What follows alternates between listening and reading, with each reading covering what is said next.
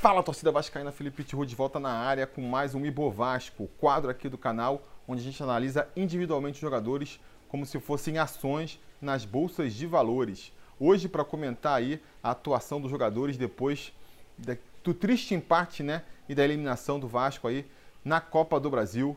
Mas eu acho também que a gente não pode tratar a situação aí como terra arrasada, não pode jogar água da bacia fora com o bebê dentro, não é mesmo? É, então a gente vai tentar fazer aqui uma análise mais é, racional, né, menos emotiva uh, desse time do Vasco, essa atuação do Vasco aí.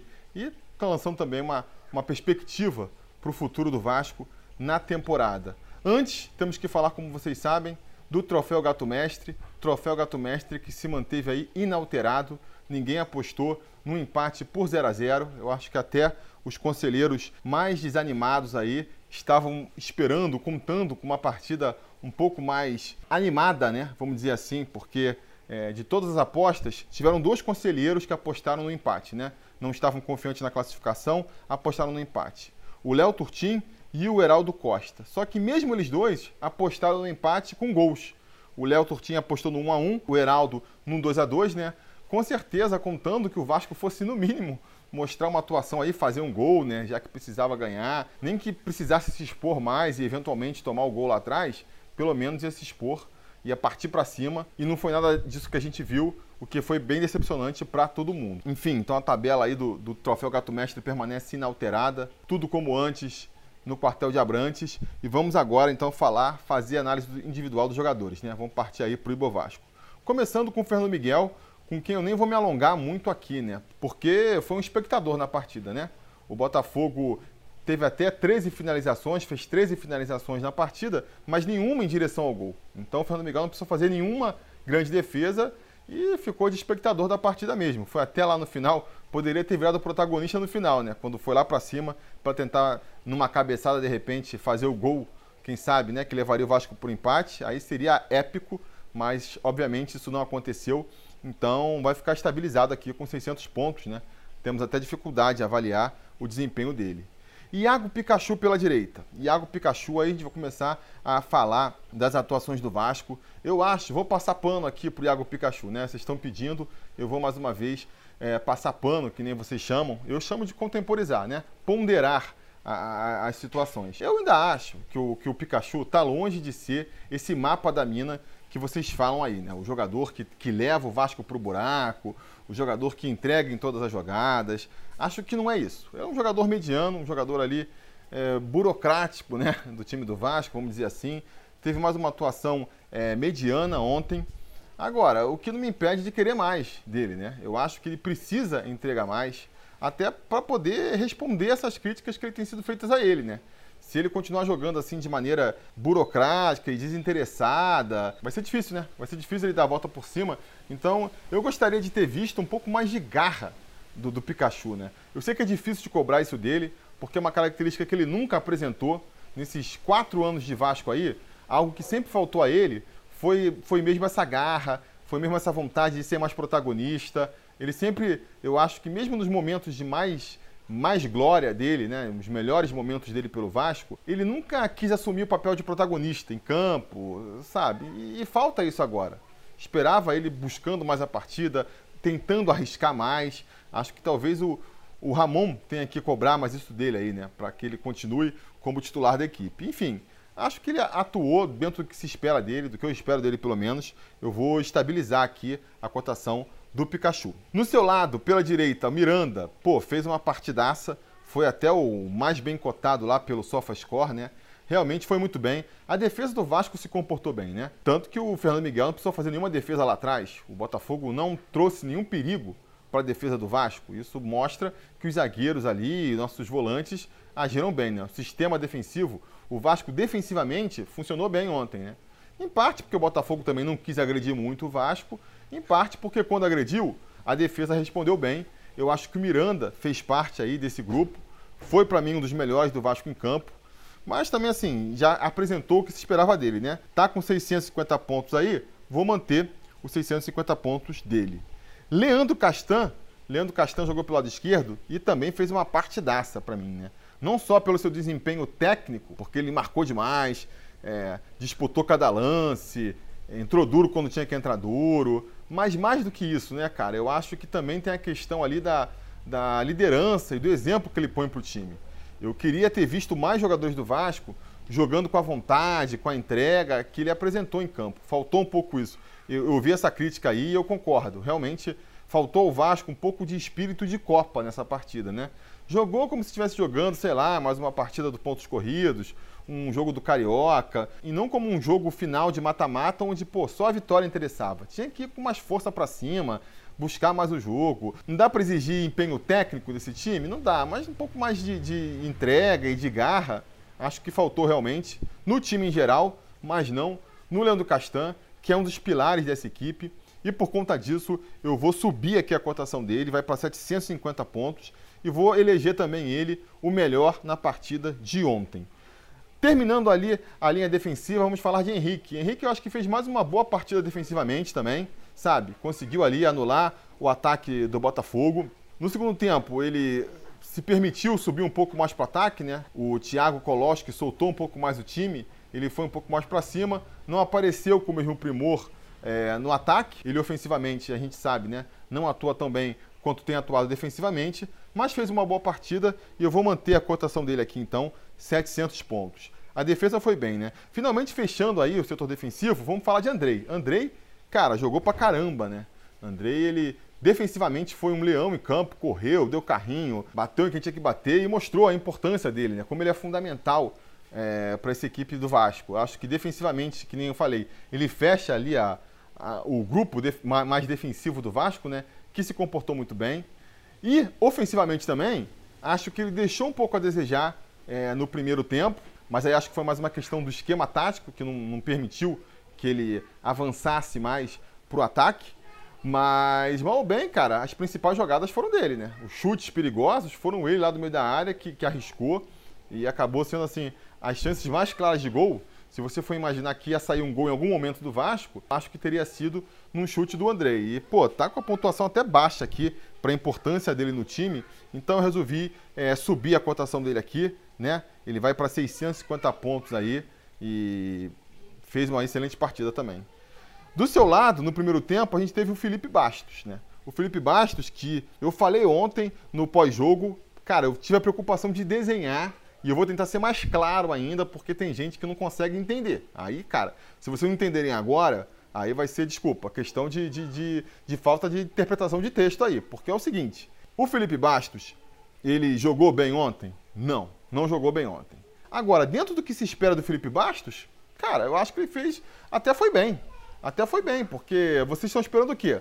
Um Felipe Bastos super velocista que fica marcando feito um, um carrapato os adversários? Isso nunca vai acontecer. Um Felipe Bastos, porra, que consegue aparecer lá na frente, distribui o jogo, faz jogadas ousadas. Não, né? Ninguém, acho que ninguém nessa altura do campeonato espera isso do Felipe Bastos dentro do que se espera do Felipe Bastos, eu acho que até que ele mostrou ali um empenho maior, fez carrinho, né? Pô, caiu ali uns dois, três carrinhos, até tomou um cartão amarelo marcando.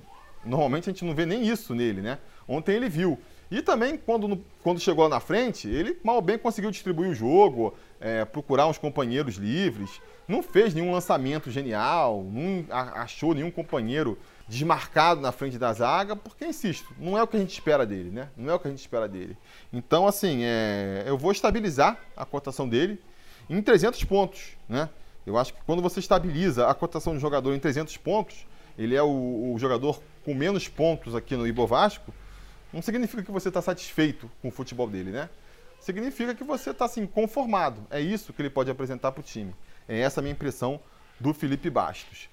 Finalmente, no meu campo, a gente vai falar também de Benítez, né? Benítez, que era a grande expectativa da torcida para conseguir é, levar o Vasco à vitória nessa partida, eu acho que era realmente o Martim Benítez aí, que é o jogador diferente do Vasco hoje. Não à toa, né? Aqui no meu Ibo Vasco, é o jogador mais bem cotado, com 850 pontos. Para mim, é o grande diferencial do time do Vasco hoje em dia. Só que ontem ele deu uma apagada, né? Deu uma apagada. Principalmente no primeiro tempo. Falei ontem no pós-jogo, né? Acho que muito em, em, em, função também do esquema tático que o Ramon armou, ele ficou meio apagado. E mesmo quando ele apareceu mais para o jogo no segundo tempo, a gente não viu ele é, criando aquelas jogadas que realmente é, o consagraram, que fizeram ele cair nas graças da torcida, né? não conseguiu encaixar nenhum lançamento para o cano, as finalizações que ele deu ali foram todas ruins, né? nem foram para gol, não conseguiu dar nenhum drible, nenhuma jogada mais de efeito. Então não foi uma noite boa do Benítez, né? Isso com certeza atrapalhou até bastante nas pretensões do Vasco.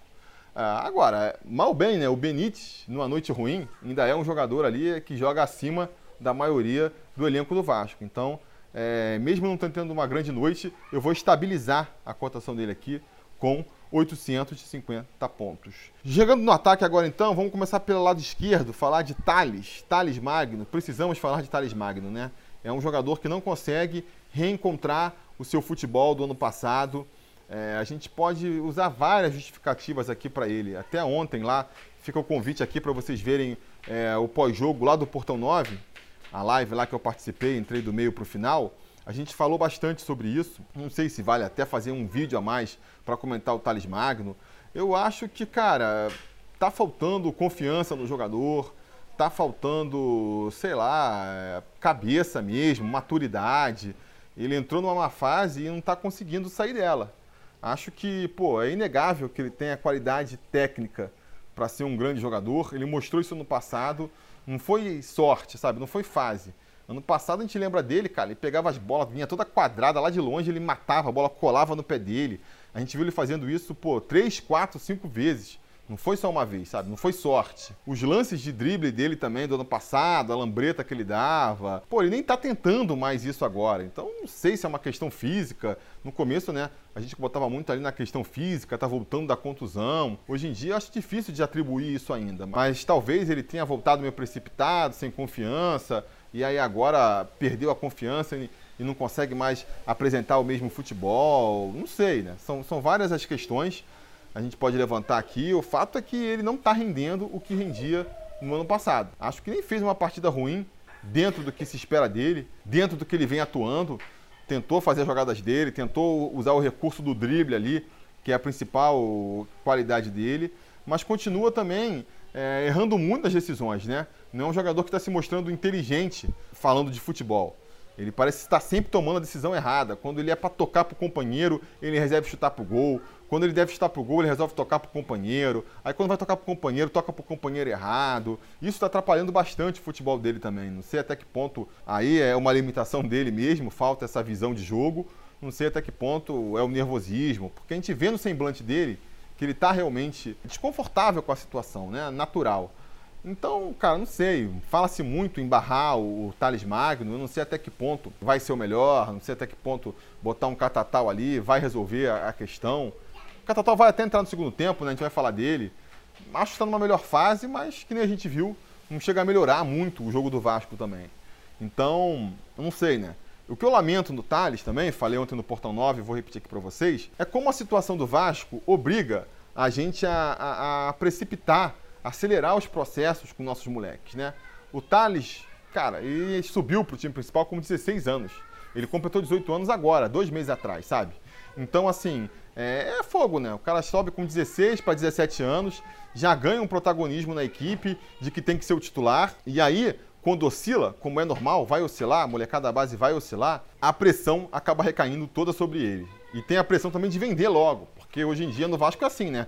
Aparece um moleque um pouco melhor, já cresce ali os olhos de cifrão na cara, tem que vender, tem que vender logo para o Vasco poder faturar. Isso com certeza atrapalha no desenvolvimento do jogador. É, e, cara, o que me preocupa mais em relação ao Thales é justamente isso. É saber que se pintar uma proposta, vão vender. Agora vão vender porque precisa do dinheiro, pode vir por muito menos, que vai abrir mão do jogador. Porque se não fosse essa situação do Vasco, o Vasco tivesse uma situação é, financeira melhor, que para começar permitisse montar um elenco melhor, a nossa única solução para a esquerda não fosse um jogador de 18 anos, eu acho que ele ia ter mais tempo e mais é, tranquilidade para amadurecer e virar um grande jogador ainda no Vasco da Gama, né? Do jeito que as coisas estão no Vasco hoje em dia, isso dificilmente vai acontecer, a menos que ele se recupere magicamente aí de um dia para o outro, como parece cada vez mais difícil de acontecer a gente caminha para ver mais um jogador é, sendo desperdiçado pelo Vasco, porque, repito, pela questão financeira, na primeira proposta que aparecer aí, o Vasco deve vender, e pela questão até do nervosismo da torcida também, ele, se continuar jogando do jeito que está jogando, vai ao tempo se desgastar com a torcida, a ponto da torcida pedir para ele sair até de graça. Que nem fez com outros jogadores aí, o, o Evander, por exemplo, acabou sendo forçado a sair, o Vasco vendeu barato só para se livrar do jogador, porque não tinha mais clima para ele no clube. Ele mesmo já não queria mais ficar no clube também, por conta desse desgaste. Agora está brilhando lá na Europa, né? Eu, eu, temo que possa acontecer algo parecido com o Thales. Acho que vai ser um desperdício. Mas enfim, vamos ver, né? Vamos ver como é que a coisa vai evoluir em relação ao garoto. Para essa partida de ontem, eu acho que dentro do que ele vem apresentando aí esse ano, né? Se a gente for analisar aí o Thales versão 2020, ele nem fez uma boa partida, não. Fez ali dentro do que se espera dele. Então vou estabilizar também é, a cotação do Thales Magno. E pela direita a gente teve ali quem? O Ribamar, né? Nem foi muito pela direita, foi mais centralizado. Acho que foi o grande erro estratégico do Ramon. Ontem foi justamente botar esse, botar o, o Ribamar ali como um, um, falso ponta direita. Ele jogava como um ponta direita para poder ajudar o, o, Pikachu na marcação, mas quando subia para o ataque ele ia se enfiar lá no meio da área, que é onde ele está acostumado a jogar. E o Pikachu também centralizava, porque é o que ele está acostumado a fazer. Felipe Baixo também subia lá para frente para o meio. Então o Vasco ficava todo embolado no meio, facilitava o trabalho do, Bota, do Botafogo de fazer a marcação e, cara, atrapalhava, né? Acho que muito do, do sumiço do Benítez no primeiro tempo se deveu a esse esquema tático aí meio infeliz. E também, né, vou refer, me referindo de novo ao Portão 9 de ontem, acho que foi uma escolha assim, o Vasco ficou meio traumatizado do Calu, por causa daquele primeiro jogo. E foi um trauma meio exagerado, porque depois, nesses jogos da Copa do Brasil, o Calu simplesmente não apareceu pro jogo, né? Quase não criou oportunidade. Mas o Vasco ficou traumatizado, criou esquemas táticos específicos, demorou para abrir mão, né? No segundo tempo, por exemplo, ele finalmente vai abrir mão desse esquema, vai botar o Vinícius ali. E, cara, o Calu continuou sem aparecer. Continuou sem se fazer nas costas do Pikachu, né? Então, assim, acho que aquele primeiro jogo lá da Copa do, do Campeonato Brasileiro acabou trazendo aí esse aspecto negativo, né? Uma preocupação exagerada ali com o setor direito que não se confirmou, mas acabou fazendo ali a, a comissão técnica tomar decisões erradas. Então, e nessa, o sacrificado ontem foi o Ribamar, que não é um grande jogador, né? A gente sabe de todas as limitações do Ribamar, mas quando escalado fora de posição, obviamente vai render bem menos. Ele, pô, é, ajudou na marcação, mas quando foi se jogar como centroavante lá, a bola mal chegou para ele. E quando foi sair para jogar como ponta direita, pô, não conseguiu, né? Ele até tinha velocidade ali, conseguia chegar no setor direito ali, na intermediária direita do Vasco, mas quando chegava lá, o que ele vai fazer com a bola? Ainda por cima canhoto, né? Se ainda fosse pelo lado esquerdo, ainda podia tentar um cruzamento. Pela direita, nem isso. Parava ali para tentar fazer o break, não tinha o que fazer, não tinha o que fazer. Então, assim, até para marcar aqui como as avaliações são diferentes aqui, que o pessoal parece não entender do Ibovasco, eu vou, por um lado, estabilizar a cotação do Ribamar. Porque o que ele fez ontem é o que se espera que ele faça. Ele não fez nem mais, nem menos do que a gente espera do Ribamar em campo. Mas, por outro lado, ele vai ganhar o selinho aí de pior da partida, porque comparando com seus companheiros, comparando atuação por atuação, eu acho que acabou sendo a que mais comprometeu, né? Porque a, a, muitas bolas foram ali lançadas pelo setor direito e acabaram morrendo no pé do Ribamar. Insisto, acho que nem foi culpa dele. Acho que ele acabou pagando o pato aí por um esquema tático mal armado, em que não soube explorar as características dele, mas não muda o fato de que entre os 16 jogadores que atuaram aí ontem, ele, para mim, foi que teve o pior desempenho. Então vai ficar estabilizado, mas vai ganhar o troféuzinho aí de pior da partida. E finalmente, para falar aí do, do, último titular que falta, Germancano, né? Germancano que, cara, vai ficar estabilizado mais uma vez em 750 pontos aí, porque ontem ele não participou, né? Ele teve muita dificuldade. É, a bola não chegou na frente, a gente sempre fica falando que o Germancano, ele com uma ou duas chances, ele pode fazer um gol. O quanto é importante que a bola chegue mais vezes, para a gente ter a certeza de que ele vai deixar o dele. Mas ontem foi o contrário, né? Não só a bola não chegou mais vezes, como chegou menos. Não chegou nenhuma vez. Não lembro de nenhuma jogada clara ali que o Germancano recebeu a bola para poder fazer o que faz de melhor, né? Que é a sua finalização. Então, é, não fosse ele sair um pouco, voltar um pouco para buscar jogo, a gente nem teria visto o Germancano em campo. Ia sair ali sem ninguém notar a presença dele, né?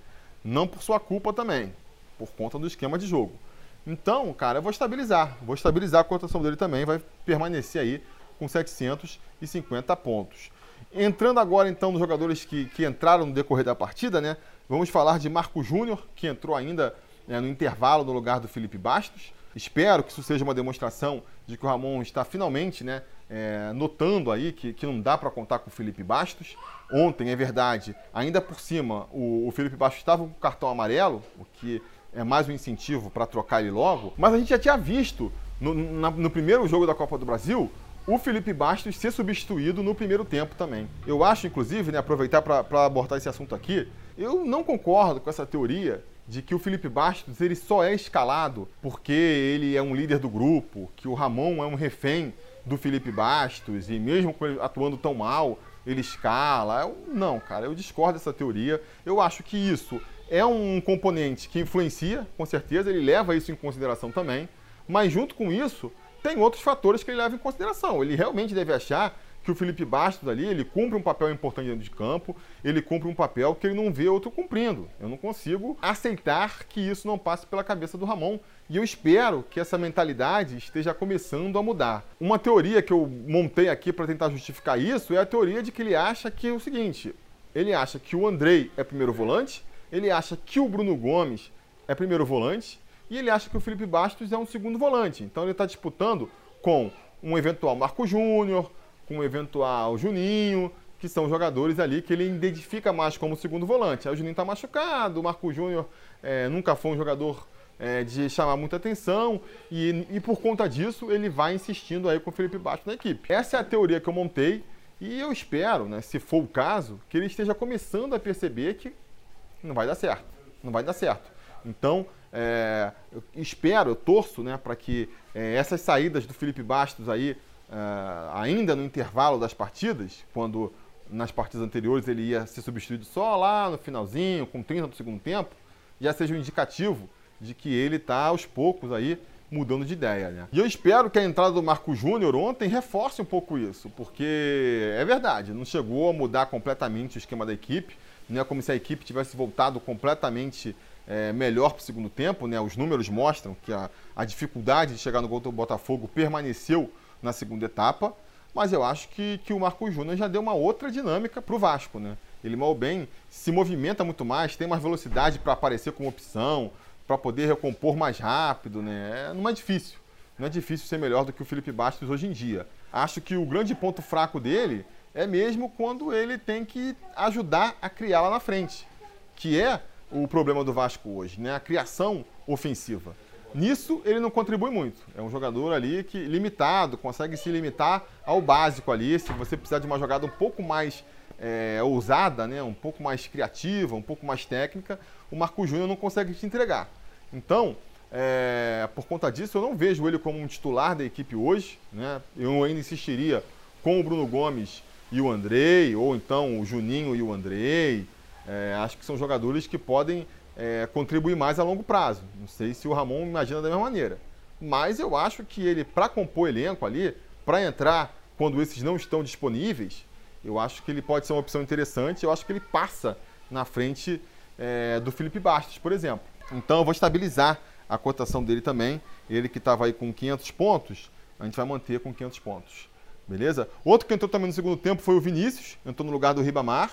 E o garoto aí, esse, para mim também, do, do setor ofensivo, para mim foi quem se destacou mais, né?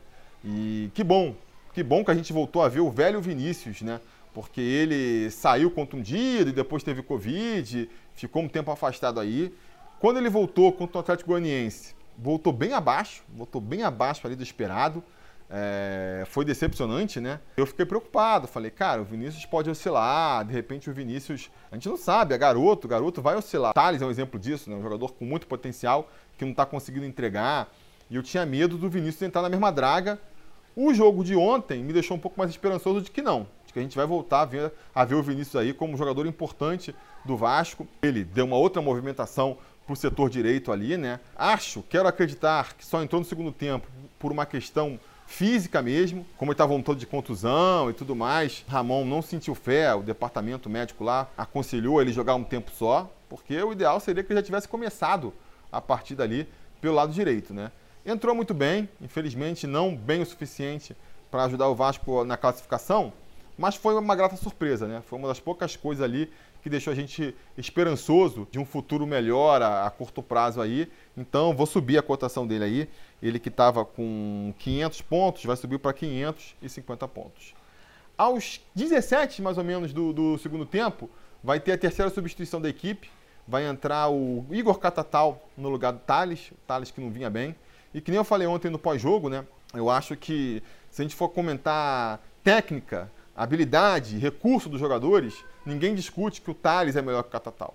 Mas ninguém vai discutir também que o momento do Catatal hoje é melhor do que o do, do Thales. Essas coisas subjetivas, né? A questão da confiança do jogador, isso ajuda muito, né? Eu acho que o, o Catatal está com uma confiança grande, né? Ele está num momento muito bom, isso ajuda o jogador. As boas atuações vão levando a outras atuações boas. E eu acho que ele entrou e não comprometeu. E no esquema tático do Vasco até, ele está funcionando melhor ali pela esquerda do que o Thales, porque que nem a gente comentou antes, né? O primeiro tempo a gente viu o Vasco muito fechando pelo meio e isso facilita a marcação do Botafogo. No segundo tempo, por mais que a gente ainda não tenha chegado na, no gol do, do, Botafogo com clareza, o Vasco já melhorou, né? Teve mais controle de bola, teve mais posse de bola, conseguiu chegar mais perto da área e eu acho que muito em função de ter conseguido espalhar mais o jogo. O Vinícius abrindo bastante pela direita, o Catatal abrindo bastante pela esquerda, isso deu até mais espaço para o Andrei e para o Benítez, que são nossos grandes talentos, aparecerem mais pelo meio. Então, é... o momento do Catatal é melhor, né? Por mais que também tecnicamente fique bem abaixo e ontem não tenha chegado a fazer nenhuma diferença. Então eu vou estabilizar a cotação aqui dele também. Ele vai continuar com seus 600 pontos. No finalzinho da partida, ali, aos 40 minutos do segundo tempo, mais ou menos, vai entrar a substituição Ala Lopes, né? Ele vai substituir os dois laterais. Vai entrar o Carlinhos no lugar do Pikachu e o Carlinhos até brinquei na época, brinquei no, no pós-jogo ontem, né? Será que o Ramon tá ouvindo o Garoni? Vai tentar o, o, o, Carlinhos como um eventual lateral direito no lugar do Pikachu? Acho que não, né? Acho que ele não considerou isso porque a gente não viu o Carlinhos assumindo uma fun a função que o Pikachu assumia. Ele ficou pelo meio campo ali, com liberdade até no meio, aparecia na esquerda, aparecia na direita, aparecia mais na frente, e sem nenhum compromisso ali de marcação, né? Quem fechou mais ali o corredor foi mesmo o Marco Júnior. Então, é, se essa ideia, se, se o Ramon for abraçar essa ideia do, do Garone, ainda não foi dessa vez. Ainda não testou isso nessa partida. Acho que ele, cara, apareceu mais ou menos, né? Não chegou a. Teve pouco tempo, é verdade. Entrou com um jogo bastante nervoso já. Mas não mostrou nada que, que deixasse a gente muito empolgado também de, de ser uma solução, ser uma, uma possibilidade de melhora desse time, né? Eu ainda acho que ele pode vir a ser um, uma boa peça, sim, mas acho que tem que, sei lá, entrar mais em forma, entrar mais em ritmo de jogo. Ainda não apresentou um futebol que realmente deixa a gente empolgado, né? Por isso eu vou estabilizar aqui a cotação dele, vai ficar com 600 pontos. O outro que entrou também foi o Neto Borges no lugar do Henrique, né? E esse foi mal, cara. Esse foi mal. Esse aí, é, vou baixar aqui a cotação dele, vai cair para 550 pontos. E eu até pensei em botar ele como o pior da partida. Eu não botei porque jogou 10 minutos. E aí vocês reclamam, né? O jogador joga pouco tempo, como é que vira o pior da partida? Mas enfim, eu pensei de botar ele como pior da partida até, até para simbolizar muito do que é o Vasco. Que a galera fica com a esperança de que os jogadores que nunca viu jogar vão ser a solução para o time. E a gente não sabe se vão ser, né? A gente não sabe se vai ser. Então, assim, quando chegou, né? Quando, quando foram contratados, ah, não, porque o Carlinhos vai resolver o meio, ele vai, pode barrar o Felipe Bastos, porque o Parede vai barrar o, o Thales, que está em má fase, porque o, o Neto Borges pode barrar o, o Henrique. Mas quando os caras entram em campo, eles não estão mostrando futebol ainda para barrar ninguém, sabe? Principalmente o Henrique. Eu vejo gente até hoje. O que é o ranço e a implicância do, do, do, do torcedor, né? O Henrique tá fazendo uma boa temporada, pô, tá cumprindo o seu papel ali, tá fazendo uma boa atuação e a galera quer barrar ele para botar o Neto Borges, que ninguém sabe como joga. Que ninguém sabe como joga. Ontem entrou, ah não, porque o Neto Borges vai ser mais ofensivo. Pois é, ontem ele entrou para ele entrou com a missão, cara, vai lá, seja ofensivo. E não apresentou nada, tropeçou na bola, apareceu meio peladeiro, entregou a bola meio lá atrás também, não mostrou uma grande consistência na marcação. Então, cara, eu acho assim, nessa disputa aí, entre Neto Borges e Henrique, a cada vez que eu vejo Neto Borges atuar, eu fico mais confiante de que o, o titular daquela posição ali é mesmo o Henrique. Não sei o que vocês pensam. Mas tá bom, né? Já, já baixei aqui, já mostrei, encerramos os jogadores. Vamos falar agora de treinador, que eu acho que é, é a principal questão aí que a gente tem que assumir, né? Porque eu vou fazer uma revelação aqui, né? Vocês acham que eu tô é, passando pano para Pikachu, passando pano para Thales? Na verdade, Isso é tudo uma grande artimanha para passar pano pro verdadeiro cara que eu tô querendo defender aqui, que é o Ramon, né? A gente vai falar aí do Thiago Colosso, que foi treinador em campo, mas a gente sabe, né, que ele está seguindo a filosofia do Ramon aí, e eu tô vendo o Ramon ser bastante atacado, a galera pedindo aí a cabeça do Ramon. Acho que é cedo para isso, gente. É cedo demais, cara. Primeiro, assim, cara, o que, vocês estão esperando do Ramon, né? O que, vocês queriam que o Ramon fizesse? É engraçado como o, torcedor ele malha o elenco inteiro do Vasco, diz que todo mundo não presta, Pikachu tem que sair, Ribamar não tem condição de ser jogador do Vasco, Felipe Vaz já devia ter se aposentado, o Bruno César também, não dá para contar, o Thales tem que ir pro banco, quer dizer, o time todo é uma porcaria. E aí a culpa é do treinador que não tem jogador bom para escalar? Porque é isso, cara. É, os jogadores que estão atuando não prestam, os jogadores que vocês acham que deveriam ir para o lugar são jogadores que ninguém nunca viu jogar, nunca apresentaram um futebol para valer. É a esperança do torcedor, não é nada de concreto. Então fica difícil, né? Fica difícil. Que nem eu comentei quando o, o Ramon foi, foi contratado, né? Foi promovido para técnico. Eu falei, cara, a missão do Ramon é extremamente difícil. É uma, é uma missão que seria difícil para um treinador experiente. Um treinador experiente ia ter dificuldade de trabalhar com um elenco limitado, que nem o do Vasco, sem tempo para treinar, sem dinheiro para eventuais reforços, sem dinheiro para pagar o salário dos caras, porque o salário está em dia aí por causa de uma negociação. A gente já comentou isso aqui outras vezes, né? Está em dia, mas não está, né? Então tudo isso é complicado. Aí você pega um treinador que nunca teve experiência num time grande e você quer que ele acerte de primeira, ele é tão inexperiente quanto a molecada aí, vai ficar nervoso, pode cometer é, eventuais erros. Acho que errou no esquema tático, principalmente no primeiro tempo, né? É, a gente já comentou aqui, já cansou de comentar. Mas, cara, não é fácil também a solução. A galera fica comparando aí as propostas que o pessoal traz. Assim, são tudo apostas. Nada é certo de que isso vai funcionar.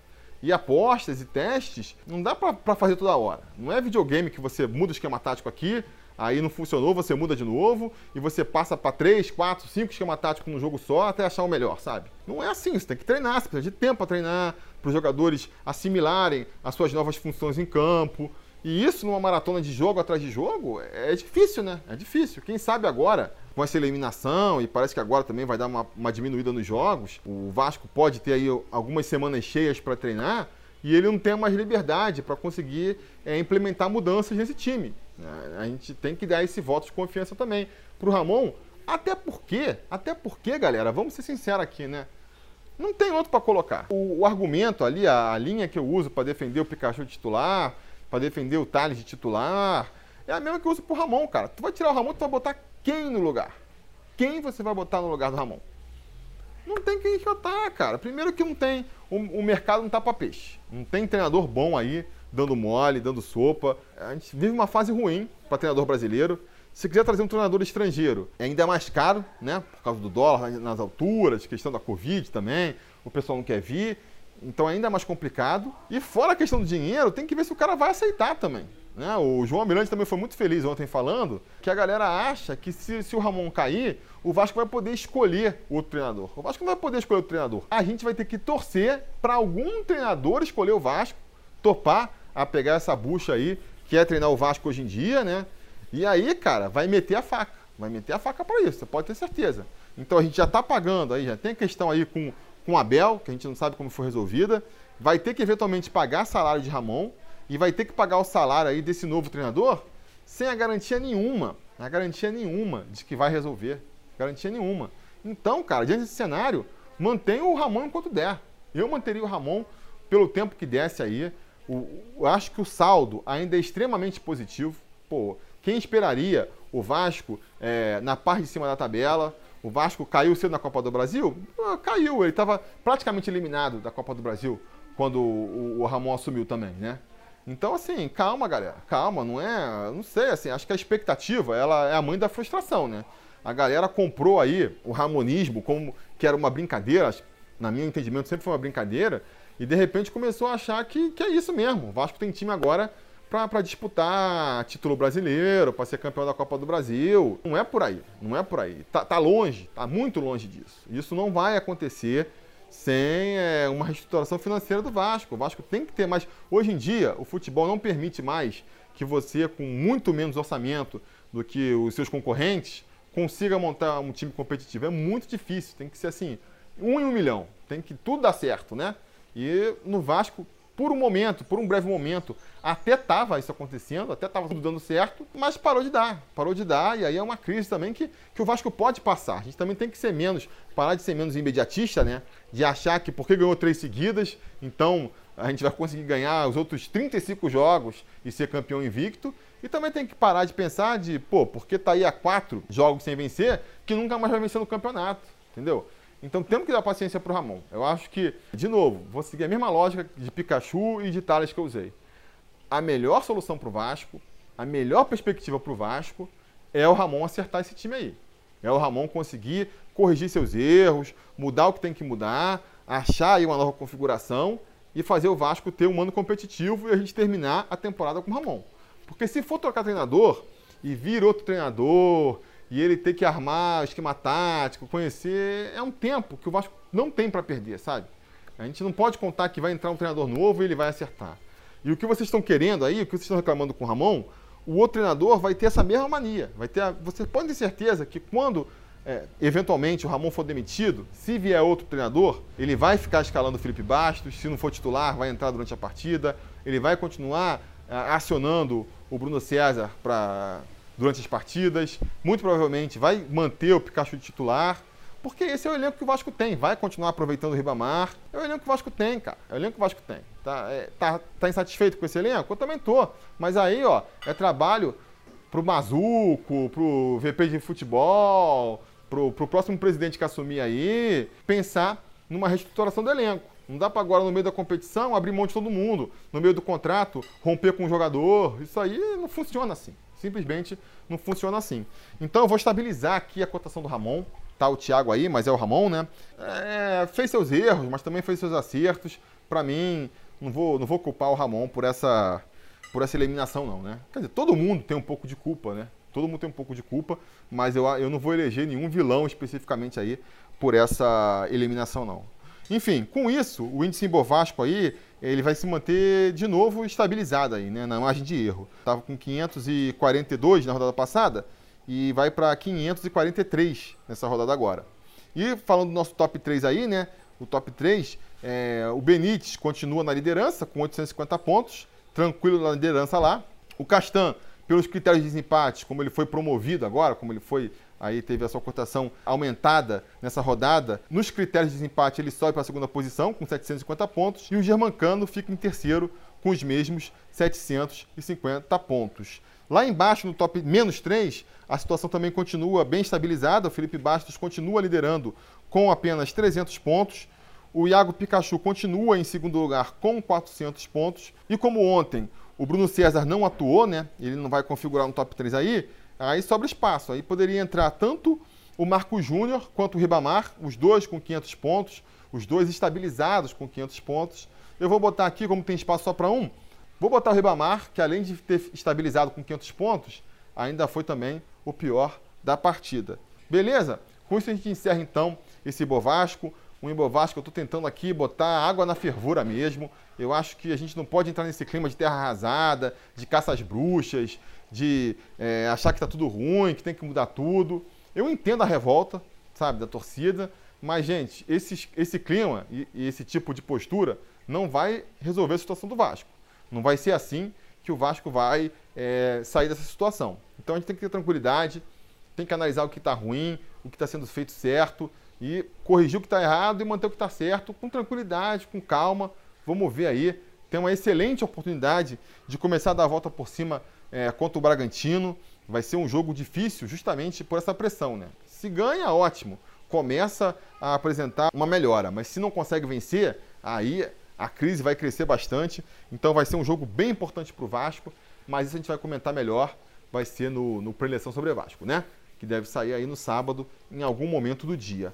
Bom, é isso. Espero que vocês tenham gostado desse Bovasco. Espero que vocês tenham gostado aí do meu truque de câmera. Testei no último vídeo, vocês gostaram? Estou repetindo agora. Diga nos comentários o que, que vocês acharam. Não se esqueça também de curtir o vídeo, assinar o canal, falar o que vocês acharam aí é, dessa análise individual e da minha visão do Vasco de maneira geral. Que a gente volta aí assim que puder para falar do nosso Vascão. Beleza? Tá combinado? Então tá combinado. A gente vai se falando. A realização desse vídeo só foi possível graças ao apoio inestimável dos conselheiros do Sobre Vasco. Ajude você também ao Sobre Vasco continuar no ar, se tornando um apoiador em apoia.se barra Sobre Vasco ou sendo um membro do canal aqui no YouTube.